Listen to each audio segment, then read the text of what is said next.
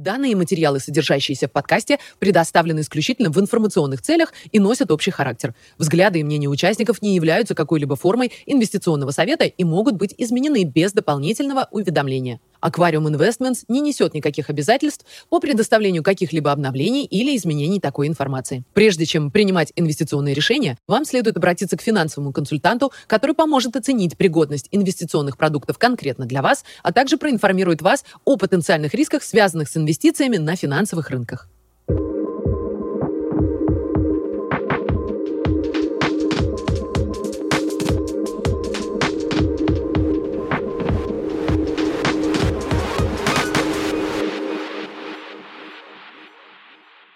Добрый день. Сегодня 11 марта, и мы, как обычно, записываем подкаст про макроэкономические события.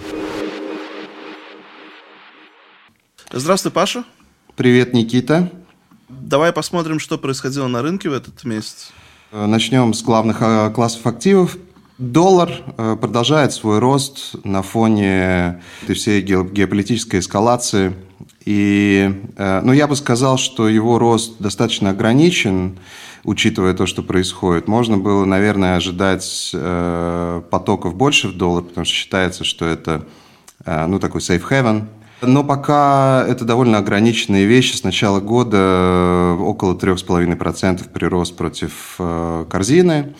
Посмотрим, да, но пока эти движения не очень э, ярко выражены. Нефть э, поставила локальный рекорд, вылетала до 130 в какой-то момент. Э, также резко опустилась. Понятно, что это связано с поставками российской нефти и с тем, что происходит. Мы, это будем, мы это будем обсуждать более детально чуть позже падают американские рынки акций, ну, в принципе, все рынки акций под давлением, ну, абсолютно без исключений. Э, какие-то отдельные сегменты подрастают, те же нефтяные компании, золотодобытчики. Общие индексы падают, э, NASDAQ больше, чем S&P, естественно, у него волатильность больше. Пока не видно, э, что может этому препятствовать, да, что может поменять эту динамику. Следующий график мы смотрим, это NASDAQ, Facebook, Google, Apple и Amazon. Ну и видно, как все они падают э, с начала года. Такой тренд не очень, наверное, хороший. Подрастает золото. Э, мы много говорили про эти уровни в 1900-1910. Многие связывают рост золота с текущими событиями. Мне кажется, что это частично правда, можно также предположить, что золото начинает просировать э, будущее потенциальное э, увеличение стимуляции. Да? То есть э, обычно золото начинает двигаться намного раньше, чем ну, по факту разворот какой-то происходит у Федерального резерва. Но самое главное в этом всем – это то, что мы прошли вот эти критические уровни в 1900, пытаемся вот взять эти вершины около 2000, Сейчас мы ниже 2000, но я думаю, что это вопрос времени, скорее всего. Похожая история с серебром. В нашей прошлой записи довольно сильно отросло, где-то около 26 фронтальный контракт по серебру. Что интересно, подрастает волатильность довольно резко. Появился спред между э, фьючерсными контрактами и спотовым рынком. В прошлый раз, по крайней мере, когда мы видели сильный рост по серебру, были похожие обстоятельства. Да? То есть это, скорее всего, указывает на то, что есть какая-то нехватка физического серебра, и поэтому фьючерсы стоят дороже, чем спот. Кривая доходности, как обычно, мы смотрим на три кривых. Цельная зеленая линия – это сегодняшняя, пунктирная – это месяц назад, и ну, такая болотного цвета – это неделю обратную.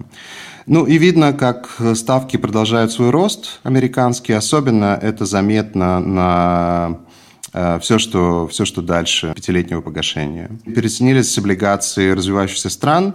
Э, причины две. Одна – это рост ставки американской, Понятно, что спреды тащат э, все э, облигационные активы за собой, в том числе и корпоративные облигации американские, в том числе развивающиеся рынки.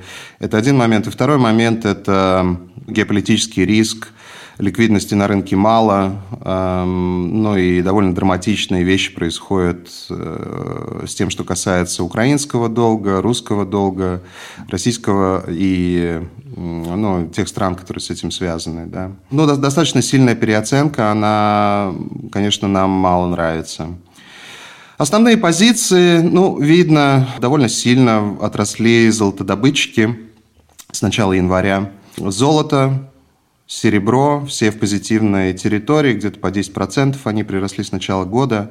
Как и говорили, упал индекс облигаций э, развивающихся рынков, очень сильно скорректировался РТС, этого мы коснемся отдельно, но также падает DAX, потому что, конечно, все, что происходит, оно, да, оно бьет и по Европе в том числе.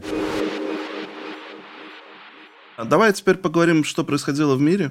Мы немножко поменяем э, формат, мы большую часть потратим на влияние вот событий в Украине э, на мировые рынки, и в конце посмотрим на то, что происходило в Америке. Мне кажется, это будет более логично. Ну, понятно, что мы не ожидали такого развития событий. Да? Мы записывались месяц назад, и все указывало на дипломатическое разрешение этого конфликта. Но в итоге мы все знаем, что произошло. Я бы сказал, что влияние, конечно, абсолютно беспрецедентное, и те события, которые мы видим, ну вот реакцию отдельных участников конфликта, и я под этим имею в виду, ну, прежде всего, Америку, Европу, она была очень резкая, и, и мне кажется, что она имеет ну, такие очень глубокие и необратимые последствия. Как обычно, мы не будем э, обсуждать геополитику, мы будем фокусироваться только на экономических эффектах, как на это реагируют рынки. Очевидно, что больше всего страдает мелкий и средний бизнес с обеих сторон. То есть любой бизнесмен, который занимался торговлей, например, связанной с этим, э, ну или через страны, или в этих странах, э, конечно, на сегодняшний день невозможно вообще прогнозировать как-то будущее и как вообще с этим э, жить и бороться. Да? Последствия эти посчитать практически невозможно, потому что в прессе в основном обсуждаются какие-то крупные инвестиции, да, там, ну, я не знаю, инвестиции British Petroleum, например, или еще каких-то игроков больших. И сколько вот этого среднего мелкого бизнеса страдает об этом, ну, эту статистику практически невозможно найти, это мы увидим по ходу времени. Сам регион, он э, очень важен для мировой экономики в целом. Потому что, ну, часто я слышу, что Украина страна бедная и никому не нужна. И вот в таком духе утверждения это, конечно, абсолютно неправда. Это очень важная экономика с точки зрения зерновых, с точки зрения поставок угля, транзита газа и добычи газа.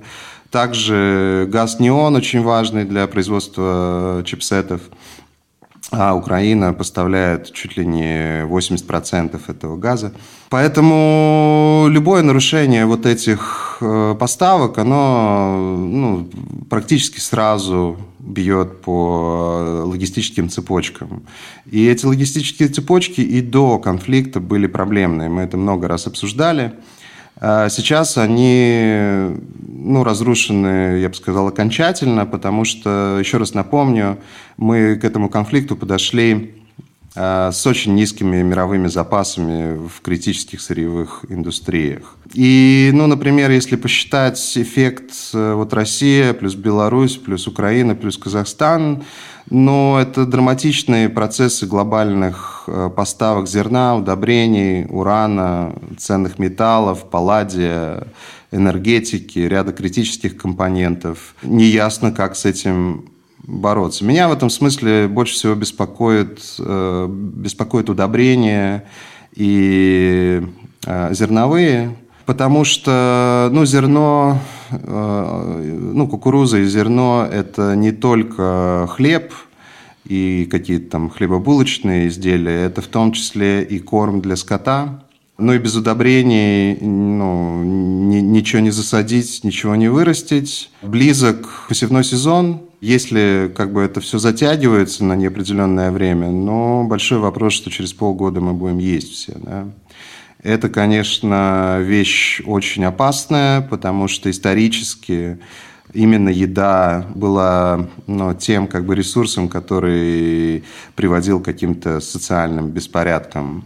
Поэтому, конечно, Хочется верить, что конфликт закончится как можно раньше, прежде всего для людей, которые там находятся, но и с точки зрения эффекта более глобального на это все. В этом смысле мы можем посмотреть на облигации вот стран, которые около этого конфликта, а, ну, мы добавили здесь Белоруссию, Россию, Украину и Казахстан. Казахстан напрямую там никак не вовлечен, но это страна с э, военным альянсом э, с Россией. И, ну, просто как референс я тоже его поставил. Украинский госдолг около 30 торгуется, э, российский, белорусский около 10. Но нужно понимать одну вещь. Из этих облигаций, в принципе, можно купить фактически только Украину и Казахстан. А если попытаться купить госдолг российский, ну, из Европы это практически невозможно сделать. И я бы сказал, что это не совсем рынок, потому что рынок предполагает обе стороны, и продажу, и покупку. То есть это цены ликвидационные да, на выход. Интересно то, что мы знаем, что были заморожены резервы Центробанка российского, но при этом за последнюю неделю погасилось два, погасились две облигации э, российских эмитентов, это Роснефть и Газпром. Они погасились в долларах вовремя, долг продолжают обслуживать. Украину можно покупать, и мы немножко покупаем э, для тех клиентов, которые ну, как бы готовы к этому риску и понимают суть этого риска.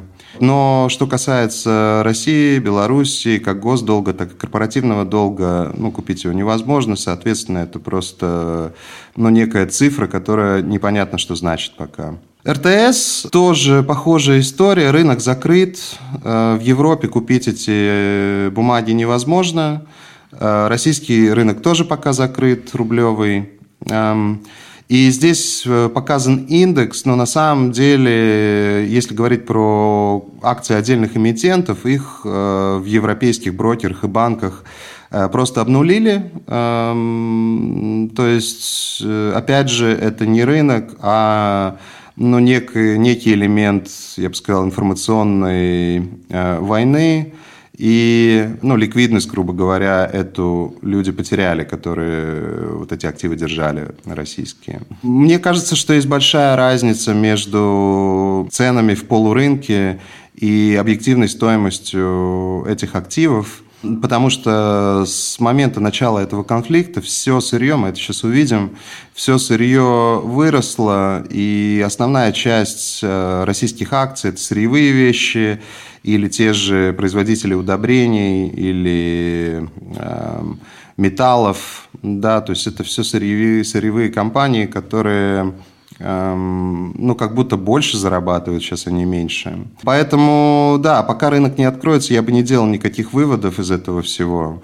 Ну и вообще, в таких ситуациях, как сейчас, нужно максимально сохранять спокойствие, не дергаться, а, я бы провел аналогию с сыпучими песками, да, то есть чем больше дергаешь, тем больше, чем больше дергаешься, тем больше тебя засасывает. Еще один такой график от JP Morgan – это проценты а, ну, как бы поставок сырья российских от мировой добычи. Ну и видно, как палладий составляет 45%, платина 15%, золото 10%. Э, нефть 8,4%. И это только Россия. Да? Э, надо смотреть шире. Я бы добавил туда Белоруссию и Казахстан как минимум, но на самом деле и более широко можно на это все смотреть. Сам факт того, что вот произошло обнуление этих активов русских, это не может пройти без последствий. Да? Потому что, ну, например, российский госдолг, он очень часто используется как залоговый инструмент – ну, потому что до заморозки этих активов российских ну, не было вообще сомнений в возможности выплаты долга российскими эмитентами и государством. Соответственно, это очень часто использовалось для каких-то плечевых историй, ну, условно, ты под этот долг финансируешься для покупки тех же акций или там еще чего-то. А, ну и уже несколько крупных управляющих заявили, что их потери исчисляются там десятками миллиардов, ну, такие как BlackRock или PIMCO. А, и я думаю, что мы будем больше и больше слышать этих историй в будущем. С рублем тоже похожая история. Непонятно, какой рынок, потому что, по сути, в России сейчас capital controls, то есть невозможно двигать валюту вне за пределы страны. И рынок рубля, он, по сути, стал локальным рынком. И вот эта цифра в 130, это, в принципе, отражение того, что банки берут для, за эти транзакции. Э, подняли ставку на 20%. И, в принципе, это означает, что если ты короткий рубль, это стоит тебе 20 годовых. Плюс есть э, комиссионные за конвертацию ввели тоже указом. Э, ну, разные там источники говорят по-разному, но это от 12 до 20 процентов просто комиссионные тебе нужно заплатить, если ты хочешь продать рубль, купить валюту. Ну, большой вопрос, какой настоящий вот этот кросс-рейт доллар-рубль или евро-рубль, непонятно пока что. Для меня лично, э, ну, вот идея того, что Роснефть, например, стоит ноль, при том, что цена на нефть, э, там, я не знаю, 110, но это не имеет никакой связи с реальностью, да, то есть очевидно, что стоимость компании сильно больше, потому что она продолжает работать. Кстати, газ э, из России в Европу как шел, так и идет, в том числе через Украину. Эм, то есть э, Россия продолжает выполнять э, свои обязательства, несмотря на то, что есть э, вот всякие проблемы с оплатой этого всего и заморозкой активов ЦБ. Сама заморозка – это самое, наверное, важное из того, что произошло за это все время. Опять же, с точки зрения влияния на мировую экономику. Ну, по сути, доллар и евро используют как оружие – да и рынок э, акций и облигаций используют как оружие. И это не имеет прецедентов. Э, то есть до, э, до этого такие меры были, со стороны Европы и Америки, но это касалось стран а Венесуэла, Иран, Северная Корея, может быть, еще какие-то африканские страны. Но это никогда не... Ну, такого рода действия никогда не предпринимались по отношению к ядерной державе и настолько важному производителю сырья, ну, такому системному. То есть в этом смысле это беспрецедентная как бы вещь. Ну, конечно, это заставляет задуматься представителей других сырьевых стран о том, ну, насколько договороспособны их американские партнеры, к примеру. То есть, если посмотреть на ключевых производителей, да, вот добытчиков там нефти, например, и их реакцию, то она довольно драматичная, потому что, ну, например, Саудовская Аравия, принц Салман – он э, прямым текстом сказал, что Америке надо перестать лезть во внутренние дела Саудовской Аравии. Это беспрецедентная как бы история, потому что ну, вся модель нефтедоллара, она базируется на договоренностях между арабскими странами и Америкой. То есть явно никому не понравилась вот эта вот история. То же самое можно сказать про э, Венесуэлу. Американцы отправили послов к Мадуро попытаться договориться об этом всем. Ну и они там поговорили-поговорили, но в итоге ничего не поменялось. Я напомню, Венесуэла под санкциями уже довольно давно. Э, на голову Мадуро объявлена премия в 15 миллионов долларов американцами официально. Мне сложно представить себе, как им договориться ну, по этим поставкам. Ну, посмотрим, может быть, может быть и получится. Позиция Ирана тоже... Ну, во-первых, иранская нефть давно есть на рынке, э, на сером рынке, скажем. А, но вот эта вот тематика про атомную сделку, да, ядерную сделку с Ираном, ну, это, это история, которая длится уже год. Или больше, и каждый раз это вот завтра-завтра, через неделю мы как бы все подпишем. И все время это оттягивается. Я думаю, что будут тянуть дальше. С Саудовской Аравией тоже момент такой, что когда мы говорим про Саудовскую Аравию, ну, на самом деле мы говорим про весь ОПЕК. Саудиты буквально вчера заявили о том, что начинают строить перерабатывающий завод в Китае огромный. Но тоже это похоже на ну, как бы такую позицию ухода от доллара, да. Ну и еще раз напоминаю, э, Китай основной э, покупатель саудовской нефти.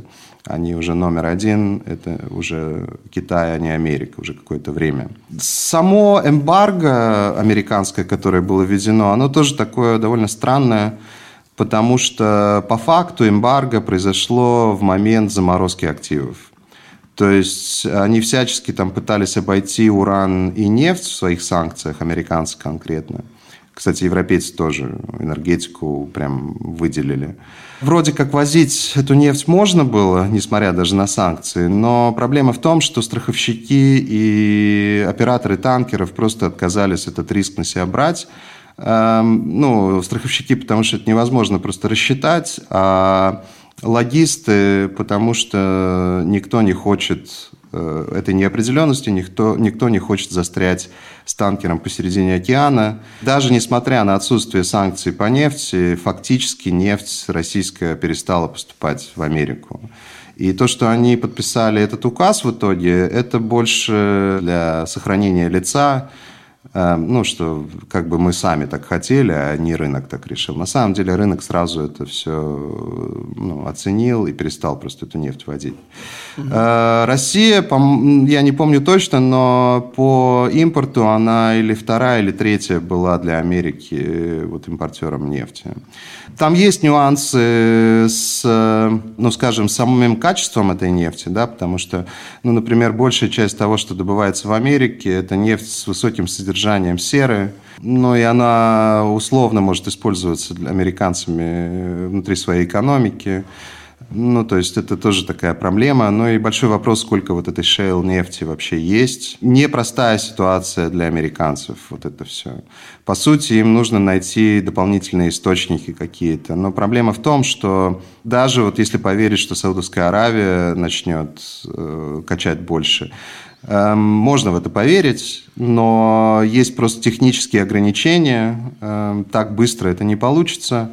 И, скорее всего, это означает э, просто то, что бензин будет сильно дорожать дальше. Да? Он и так дорожает, но будет дорожать и дальше. Э, мы можем посмотреть то, что я говорил про э, остатки нефтяные. Ну, видно, как на графике вот это из э, Bison Interest Analysis Видно, как, как запасы стремятся вниз, и их все меньше и меньше, да? Э, а нефть растет. Пшеница тоже поставила абсолютный рекорд. Это американский контракт. Ну и видно, как буквально за, там, не знаю, неделю мы выросли на процентов 30. То же самое с кукурузой, то же самое с ураном. Я думаю, что если суммировать то, что добывает Казахстан, например, и то, что добывает Россия, ну, я думаю, что это порядка 50% всего урана мирового. Палладий тоже очень сильно вырос, и очень сильно вырос никель. Более того, по никелю цены достигали аж 100 тысяч, и в итоге биржа прекратила просто торги, потому что у хеджеров ну, которые были на короткой стороне, у них просто не хватало ресурсов для того, чтобы рассчитаться с контрагентами. А, до сих пор не открыли рынок никеля в Лондоне. Ну, вроде бы на следующей неделе откроют, будем смотреть, что с этим происходит. Но, опять же, это драматичная переоценка, да, то есть мы говорим там про сотни процентов за очень короткий период. Индекс commodities, э, у этого индекса, Bloomberg Commodity Index, у него очень большая часть энергетики, то есть нефти и газа в нем. А, ну и видно тоже, как он ну, достаточно драматично растет, то есть все сырье растет. Еще один график э, от Блумберга, э, который показывает нехватку в сырьевых рынках.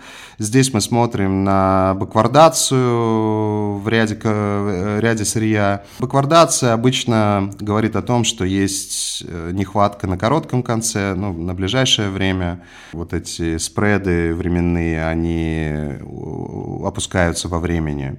Литиум – это китайский контракт. Ну, тоже, мне кажется, можно не комментировать это. Понятно, что электромобили тоже стали сильно дороже вдруг. Индекс еды, то, что меня волнует больше всего, мы много раз про него говорили. Видно, что мы на новых вершинах. Здесь график за последние 40 лет. Ну, в общем, такого не было давно. Интересно еще то, что э, явно подрастает волатильность абсолютно на всех рынках. Я уже сказал про металлы, но вот здесь я показываю волатильность на паре евро-доллар. Это месячная волатильность. Мы близки к волатильности, которую видели в марте 2020 года.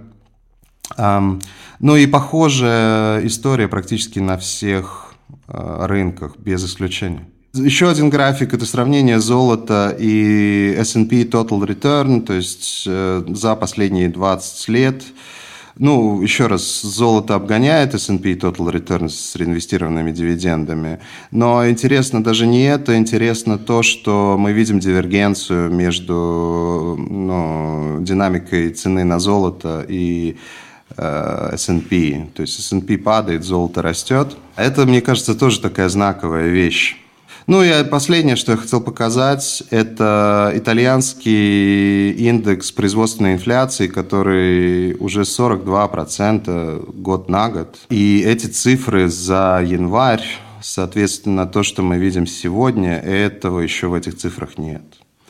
То есть на самом деле влияние на цены, оно не просто большое, оно драматичное. И я бы сказал, что если мы в такой ситуации останемся надолго, ну, например, на несколько месяцев, ну, я думаю, что это приведет к социальным волнениям и теоретически к фрагментации Европы. Ну, то есть это уже настолько... Эти влияния настолько сильные, что... Эм, ну, как бы непонятно, как вообще с этим справляться. То есть залить это просто деньгами не получится, потому что это не про деньги, это не про финансовые активы, это про реальные активы. И их где-то надо брать. Еще такой момент, который хотелось бы озвучить, это, ну, еще раз вернуться вот к этому, к этой заморозке активов наличных э, российского Центробанка. Э, ну, мы помним, что у России много физического золота, многие говорят про то, что на самом деле э, этих, э, этого физического золота сильно больше, чем заявлено. И это говорится и про Россию, и про Китай. Но мы этого не знаем. Официально у России 2500 тонн, и большая часть этого золота находится на территории Российской Федерации. Что это означает? Многие думают, что России нужно продавать это золото для того, чтобы исполнить свои какие-то обязательства. На самом деле это не совсем так. Э, если у тебя есть э, надежный партнер с большим балансом, как, например, Китай, ты можешь это золото заложить просто э, в обмен на ну, условный кредит там, в долларах или в евро. Многие тоже ставят под сомнение вот это партнерство Китая и России. Для меня это объективный факт. Это видно по риторике Минфина китайского. Они явно сотрудничают в этом всем и сотрудничают как в энергетике, так и в других критических сырьевых нюансах. В этом смысле тоже можно упомянуть позицию Бразилии, например. Она нейтральная в этом конфликте. И основная причина – это тот факт, что Бразилия является крупнейшим в мире поставщиком мяса. Как мы говорили уже, корм для скота это удобрение и зерно, ну или там кукуруза. Чтобы получать эти вещи, э, Бразилии приходится сохранять нейтралитет. У России есть вариант перейти в, в торговлю в других валютах. Я подозреваю, что торговать российские ресурсы в долларах не будут уже очень долго, может и никогда не будут. С евро немножко другая ситуация, э, ну, потому что зависимость стран друг от друга, ну, э, скажем, Россия, ЕС, друг от друга очень большое.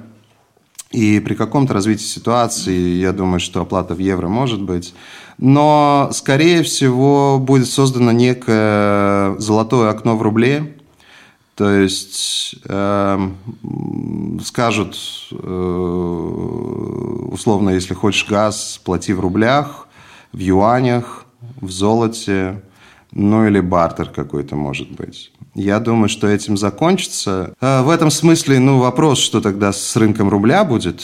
Эм, я думаю, что это оставляют на потом пока что, потому что ясно, что приоритет сейчас – ну, сам конфликт, который нужно закончить как можно быстрее. Я к тому, что тот, у кого сырье и заказывает музыку, грубо говоря, ну, по крайней мере, в плане того, в чем платить за это сырье.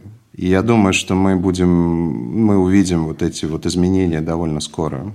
Я хотел спросить, что происходит с юанем на фоне всех этих событий? Юань суперстабильный. Он практически вообще не изменился ну, как вкопанный он стоит. И, конечно, у Китая тот же вопрос, что у саудитов, потому что торговля с Америкой довольно большая, вот эти резервные, э, ну, как бы активы Центробанка китайского, они тоже в том числе и в долларе. У китайцев по триллион трежерис. Для них вот вопрос этого резервного актива главного, он тоже стоит очень остро. Угу. Потому что, ну, по сути, в любой момент их могут заморозить. И особо угу. ты ничего сделать не можешь с этим. Да, но я напомню, цель Китая – это резервный юань, не единственный, но один из.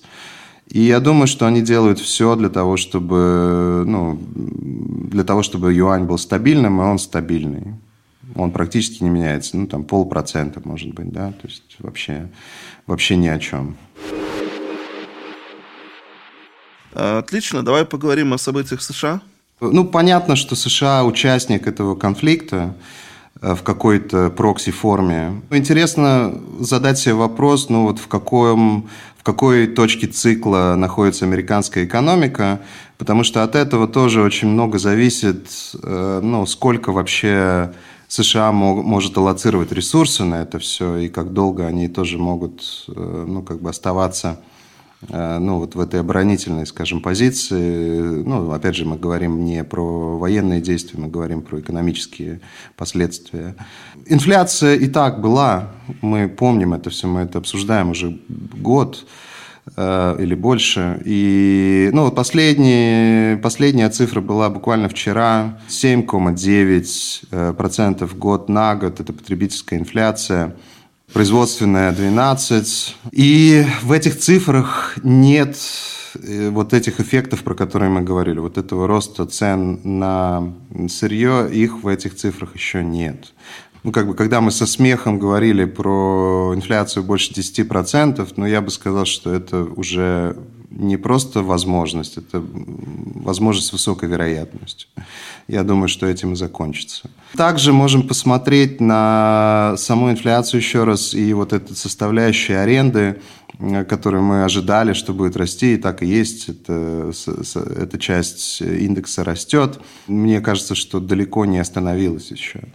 И, конечно, в этом смысле, где предел терпению американского потребителя? Да, потому что, ну и на самом деле корпоративного сектора тоже, потому что а, для корпораций, например, э, увеличение расходов ну, всяких разных, и, сырья, то, что дороже стоит, и то, что зарплаты растут, и то, что инвестиции в капитал э, физически тоже стали дороже, это все э, ну, как бы давит на э, операционную маржу, на маржу прибыльности.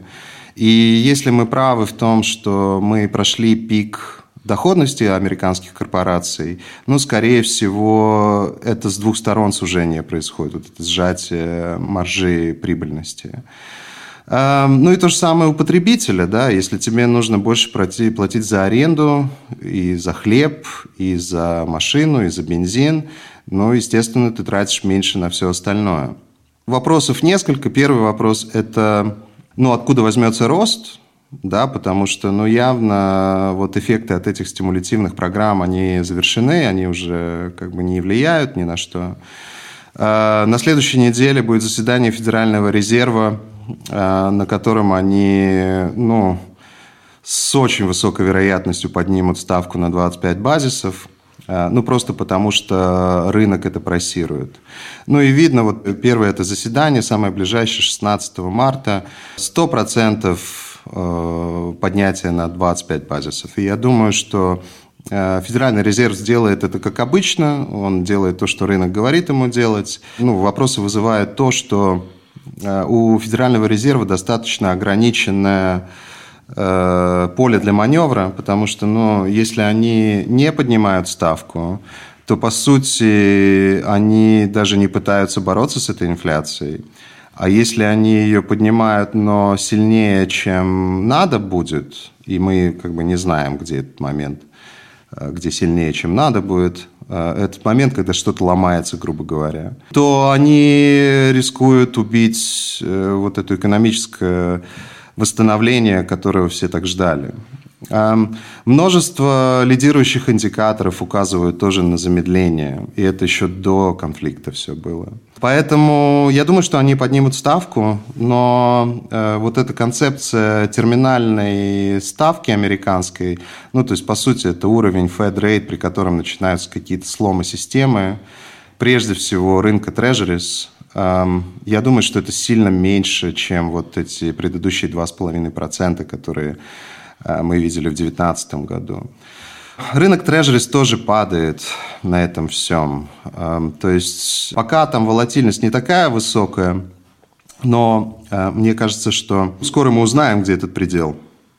Да, и я думаю, что вот следующие два заседания, они будут такие, ну, самые, наверное, важные за последние лет 20 а, потому что все будут смотреть на то, что они там говорят, потому что, ну, как бы рынок ждет вот эти 25 базисов, но никто не знает, э, что будет говорить Паул, да, и это на самом деле сильно важнее, чем то, что они сделают, как мы уже говорили, эти ставки э, уже в цене. Также не останавливаются, не, не останавливается рост ставок по ипотеке, Немножко улучшились цифры по безработице, вот эти NFP и IDP, но у меня большие сомнения по поводу их валидности, потому что, ну, вот, например, этот ADP, э, в прошлый раз мы обсуждали, он был там минус 300, эту цифру поменяли на плюс 400 вдруг. Эм, ну и похоже, что эти данные продолжают так массажировать очень сильно и всячески изменять. У меня к ним доверие, ну, такое не очень большое, скажем. Это, ну, надо копаться, там разбираться, как они это все делают. Э, вакансии все еще на своих пиках. 11,2 миллиона вакансий, которые никто так и не берет, несмотря на вот все происходящее. Может быть, сейчас это начнет меняться как-то. Зарплаты продолжают свой рост.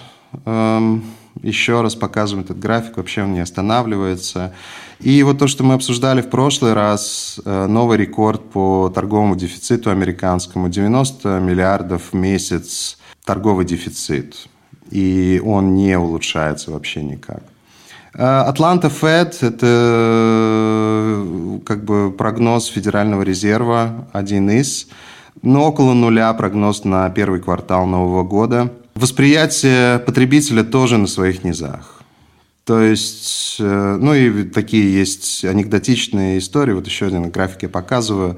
Это процент домохозяйств, которые не заплатили аренду. А, и, ну, это за последние три года абсолютно самый высокий процент вот этих не, не оплачивающих э, аренду домохозяйств. Но тоже вряд ли это показывает на силу потребителя. Я думаю, что Эм, ну, это довольно очевидно. Инверсия так и остается на кривой. Ну, она осталась 20-30, э, довольно явная, как и говорили, это Э, ну, верный признак такой рецессионный. И то же самое можно сказать про двухлетний форвард между двухлеткой и десятилеткой. Тоже он в негативной территории. Это типичный предвестник рецессии. Еще вот последний график, который я хотел показать в этом смысле, это э, Fed Funds Rate, ну, фактическая ставка. И то, что рынок ждал э, на момент, когда они были, ну, и похоже на такую сороконожку, Э, но я просто к чему? Всегда ждут ставку выше, чем она фактически есть.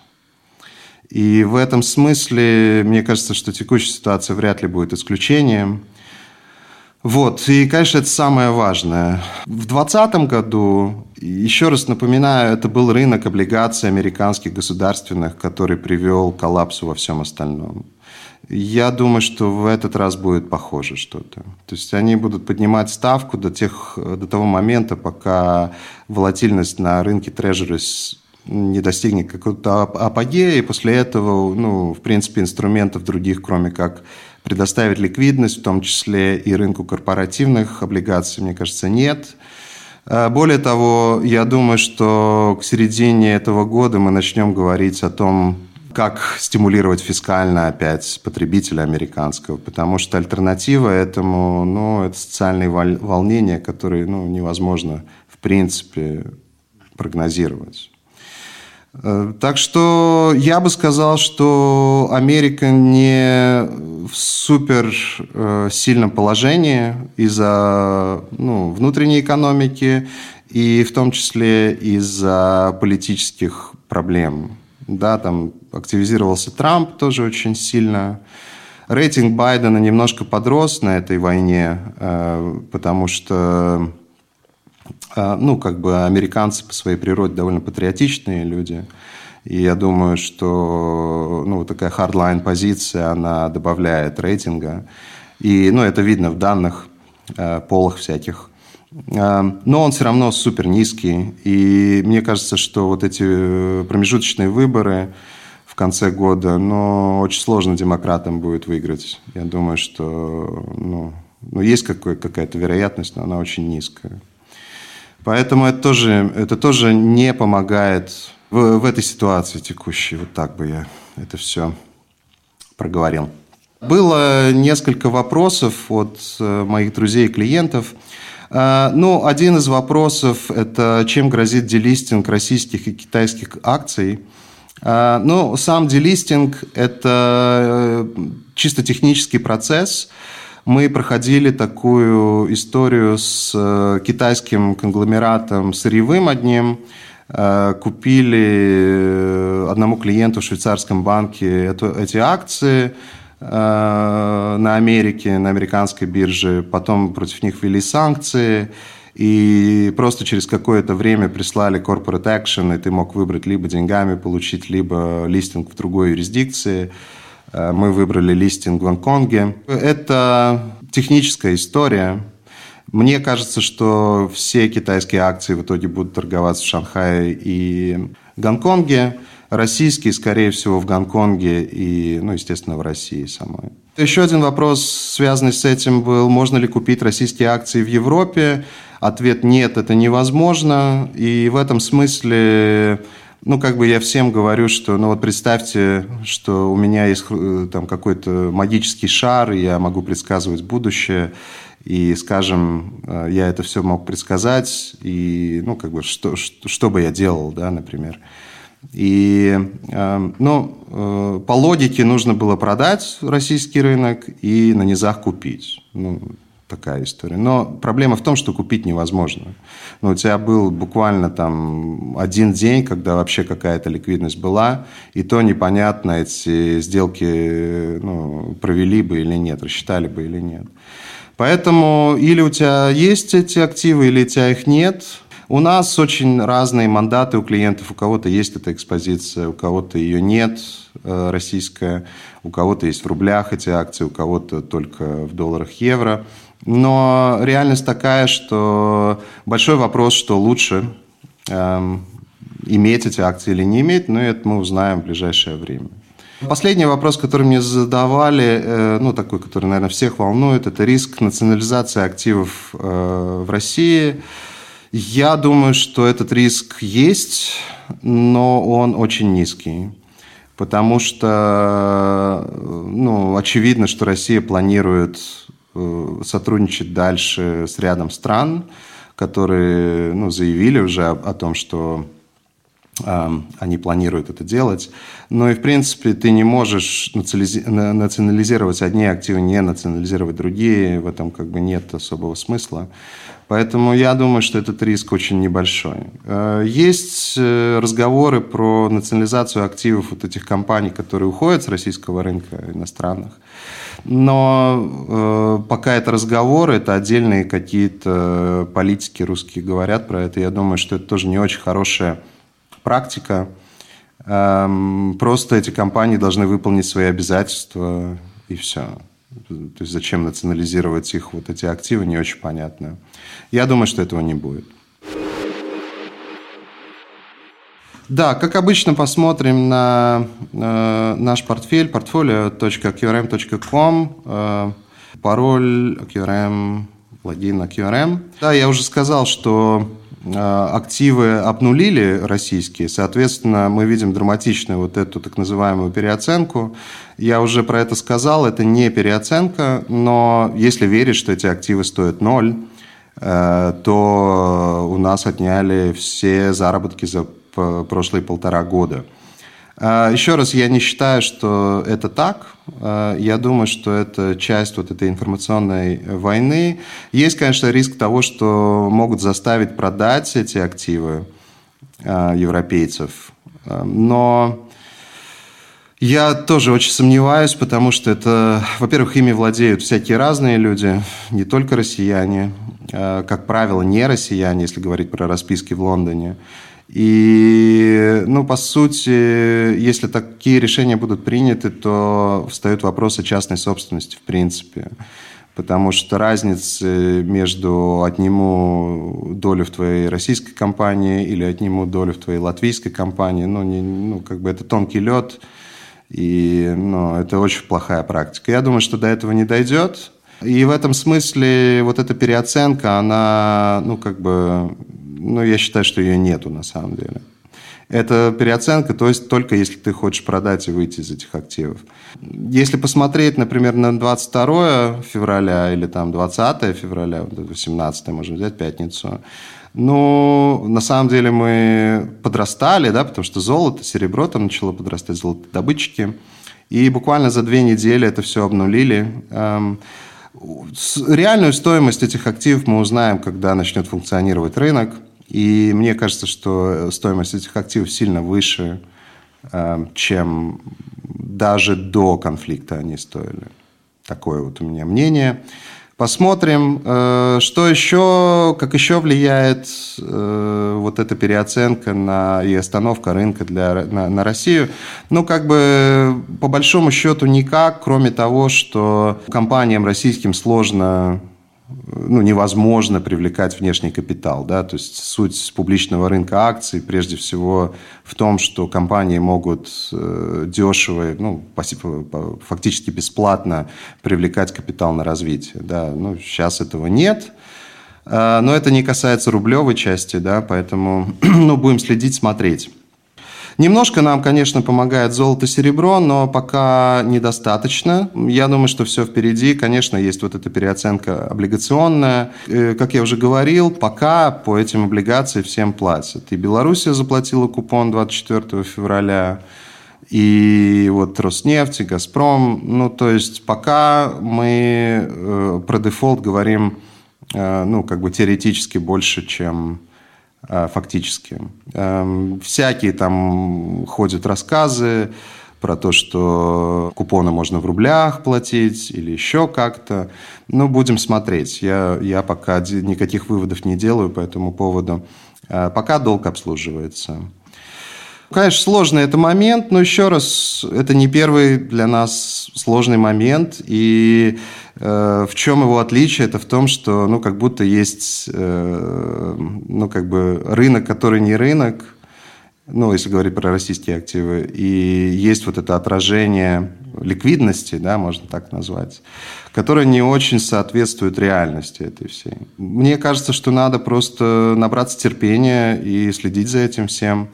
И, конечно, надеяться, что конфликт закончится как можно быстрее. Еще раз повторюсь, эм, для меня это очень эмоциональная история, по мне, может быть, не скажешь, но у меня много друзей, э, у меня много клиентов там, и, конечно, я очень переживаю э, ну, вот за, за моих товарищей, друзей. Да, поэтому э, очень надеюсь, что это закончится быстрее, чем многие думают. Всем большое спасибо за внимание. И всегда, как обычно, я рад вопросам. Звоните, пишите. Всегда буду рад всем помочь. До свидания.